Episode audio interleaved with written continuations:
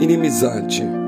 Mortificai, pois, os vossos membros que estão sobre a terra, a fornicação, a impureza, a afeição desordenada, a vil concupiscência e a avareza, que é a idolatria, pelas quais coisas vem a ira de Deus sobre os filhos da desobediência, nas quais também em outro tempo andastes quando viveis nela mas agora despojai-vos também de tudo, da ira, da cólera, da malícia, da maledicência, das palavras torpes da vossa boca.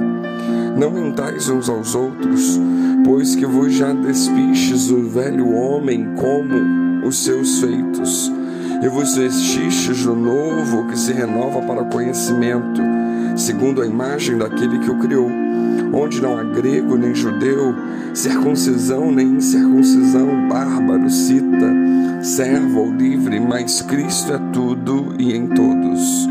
Colossenses 3, do 5 ao 11.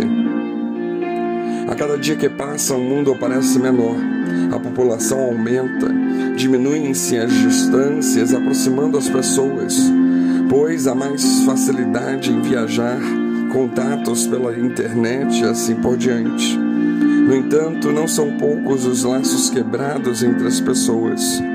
Infelizmente, a humanidade está construindo mais muros do que pontes.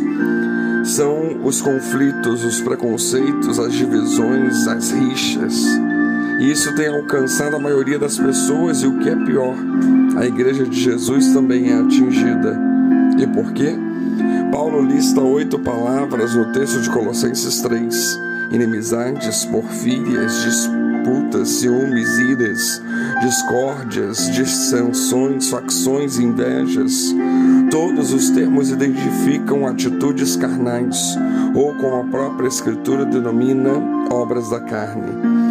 Essas obras da carne são atitudes que favorecem os males sociais Vezes sem conta ficamos a perguntar por que existem tantos recursos e facilidades no mundo e ao mesmo tempo tantos males sociais?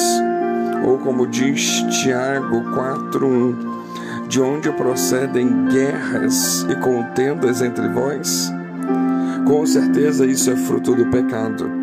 Em consequência dessas obras da carne, vêm as guerras, a desunião, os conflitos entre os povos, ou mesmo a fome, a criminalidade os assaltos.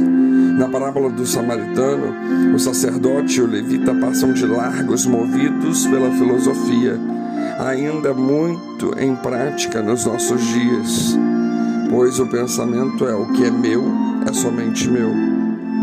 Há muitas pessoas que preferem conviver com animais de estimação, com máquinas e objetos, onde exercem o seu domínio para não correrem o risco da convivência humana.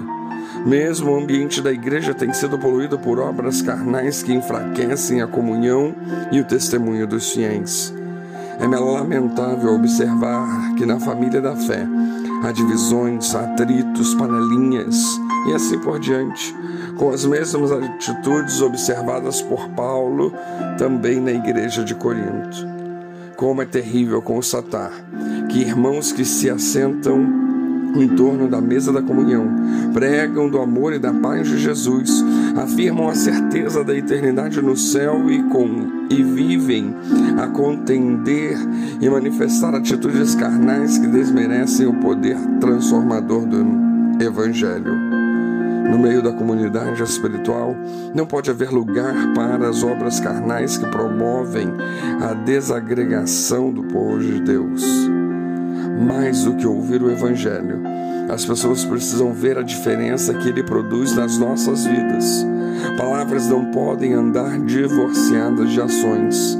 Paulo recomenda em Efésios 4, 3 e Efésios 5, 2 que nós precisamos nos esforçar em manter a unidade, andando em amor.